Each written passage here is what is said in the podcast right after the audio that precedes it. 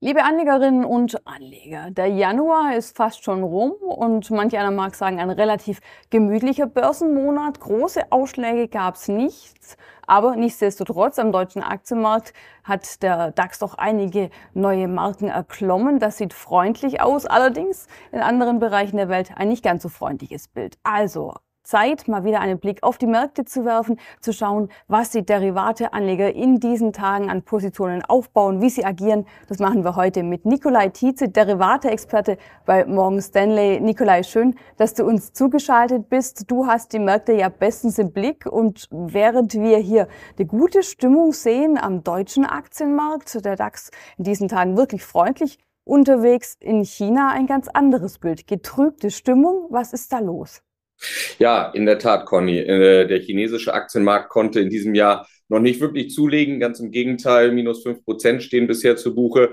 Ähm, und China ist so ein bisschen weltweit das Sorgenkind an den Aktienmärkten. Grund sind äh, die drei Ds, wie wir es so schön sagen, äh, zumindest im Englischen. Also 3D zum einen Debt, die Schuldensituation äh, lastet auf den Märkten, dann die demokratische Entwicklung generell und vor allen Dingen die Deflation. Wir hatten in den letzten sieben Monaten sechs Monate mit Preisrückgang. Und ähm, das ist natürlich schlecht für die Wirtschaft dort, schlecht natürlich auch für die europäische Wirtschaft, die sehr an China hängt. Und äh, wir von Morgan Stanley gehen davon aus, dass eigentlich ähm, die Regierung in China eine Billion US-Dollar in den Markt pumpen müsste, damit wir aus dem Deflationsszenario rauskommen. Und solange das nicht geschieht, äh, kommt der Markt einfach nicht aus den Hufen. Dabei hatten noch viele Marktbeobachter so viel Hoffnung in den chinesischen Markt gesetzt, hatten gesagt, nach dieser Zero-Covid-Phase, da müsste so richtig viel äh, aufzuholen sein und China wird uns alle wieder äh, überraschen und so richtig die Wachstumslokomotive sein. Aber wir wurden mal wieder eines Besseren belehrt. Nichtsdestotrotz, die Einzelwerte waren ja lange Zeit auch bei den Derivateanlegern hoch im Kurs. Eine Tencent beispielsweise, weiß ich, war oft hier auf den Most Active Listen zu finden. Ist das aktuell aktuell noch so oder sind die Anleger jetzt auch hier in Anbetracht der Probleme zurückhaltend? Ja, die Anleger haben sich mehr oder minder von den asiatischen Werten verabschiedet.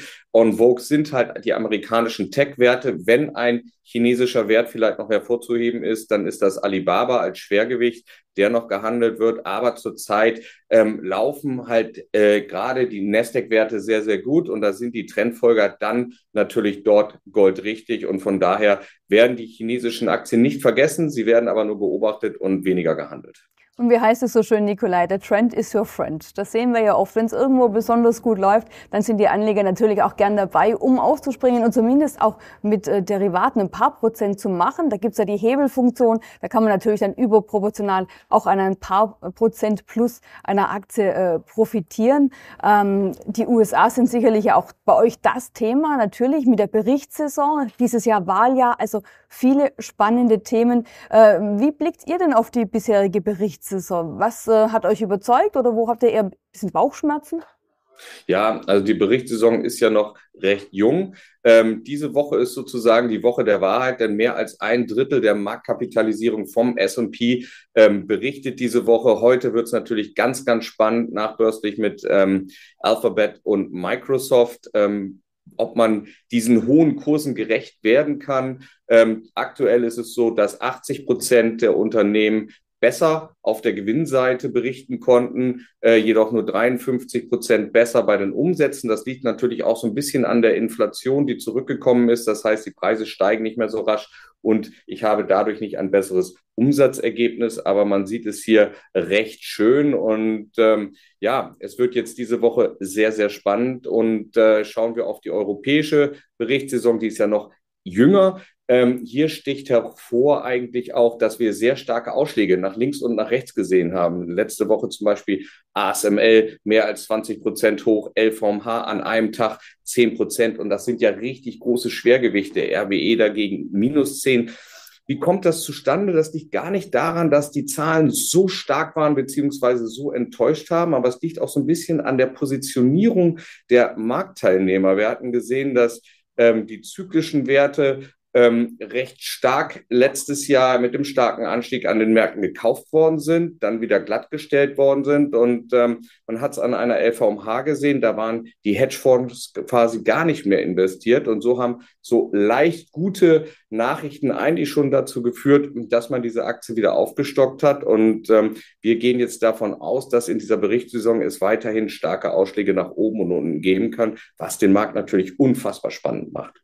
Ja, das ist, hast du auch schön gesagt, die Woche der Wahrheit. Das gefällt natürlich vielen Derivatanlegern oder auch Anlegern in Einzelaktien, die dann äh, entsprechend äh, viel Bewegung sicher hoffen und äh, sicherlich auch in diesen Tagen sehen werden. Wie ist denn euer weiterer Ausblick? Das Jahr, ähm, ich habe es ja gesagt, am deutschen Aktienmarkt zumindest ruhig angefangen, aber äh, freundlich. Aber äh, wie blickt ihr auf die nächsten Wochen und Monate? Was ist wichtig für die Anleger? Äh, was ist so ein bisschen euer Ausblick? Ja, ähm, ist auch sehr interessant. Wir haben eigentlich, davon sind wir ausgegangen, dass es im ersten Quartal etwas ruhiger wird, dass es nach den Quartalszahlen auch ähm, durch einige Gewinnrevisionen nochmal etwas runtergehen könnte und sehen, wenn wir dieses Jahr auf dieses Jahr hinausblicken, eigentlich eine Blaupause zu Mitte der 90ern, zu 1995 zum Beispiel, wo wir auch geopolitisch Risiken hatten. Wir hatten eine Erwartung der Zinswende, die dann aber immer weiter nach hinten geschoben worden ist, wo der Markt aber damit gut leben konnte und auch stark angestiegen ist. Und so gehen wir davon aus, dass nach dem zwei oder im zweiten Quartal die Märkte noch stärker anziehen könnten. Wir sehen in Europa ein Potenzial von mehr als zehn Prozent bis Jahresende und das deckt sich auch wunderbar eigentlich mit den USA, mit dem Wahlzyklus. Ähm, wir haben ja hier einen Wahlzyklus, den wir ja schon seit bis 1900 zurück ähm, sehen können oder zurückberechnen können, quasi, wie sich der Markt immer entwickelt hat. Und hier ist es ganz interessant, dass in einem US-Wahljahr quasi auch die zweite Hälfte recht stark war. Und das deckt sich dann zumindest mit unserer Meinung bei den europäischen Aktien. Von daher, ähm, ja, könnten Anleger wirklich mit einem guten Aktienjahr rechnen, wenn die Analysten recht haben. Aber Conny, wir wissen es ja, ähm, wenn alle in diese Richtung denken, dann kommt es manchmal anders und ähm, von daher bleibt es weiterhin sehr, sehr spannend. Ja, jetzt sind wir natürlich neugierig und wollen noch genau schauen, welche Werte, welche Branchen stehen denn bei euren Anlegern im Fokus? Was könnte dieses Jahr aus deren Sicht besonders spannend werden? Ja, das ist ganz interessant. Schaut man auf die Umsatzstatistik bei uns, ähm, dann sticht neben dem DAX, der natürlich immer zu 50 Prozent gehandelt wird, ähm, ein Einzelwert aus Deutschland hervor. Und Conny, ich kann dich dreimal raten lassen, du wirst es wahrscheinlich nicht erraten. Es ist Rheinmetall.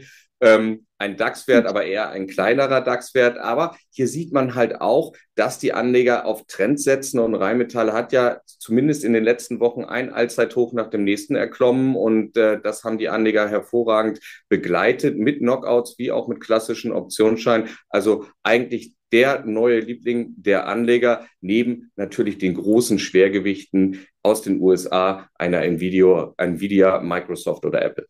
Ja, da wären wir wieder schon näher dran gewesen mit dem Raten. Eine Nvidia steht seit Monaten absolut hoch im Kurs, nicht nur was den Aktienkurs betrifft, sondern eben auch äh, bei den Anlegern. Und ähm, eine spannende Aktion haben wir noch laufen seit Januar. Morgan Stanley kommt direkt und Börse Stuttgart. Also Handel momentan besonders attraktiv. Verrat uns, was steckt dahinter?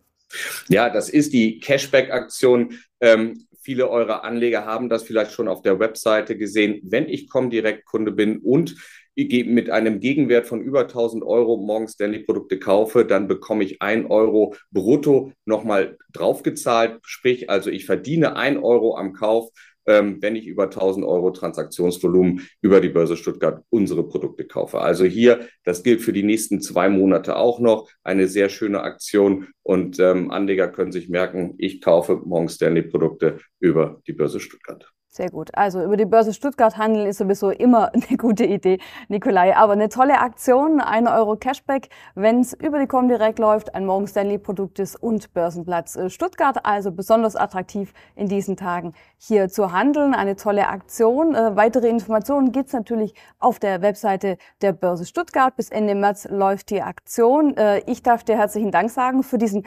Markteinblick, den Blick hinter die Kulissen in der Woche der Wahrheit, wie du es so schön formuliert hast. Also das könnte spannend werden. Jetzt vielleicht noch die Ruhe vor dem Sturm. Wir werden das demnächst wieder aufgreifen. Nikolai, vielen Dank und euch hier in Frankfurt eine gute Woche.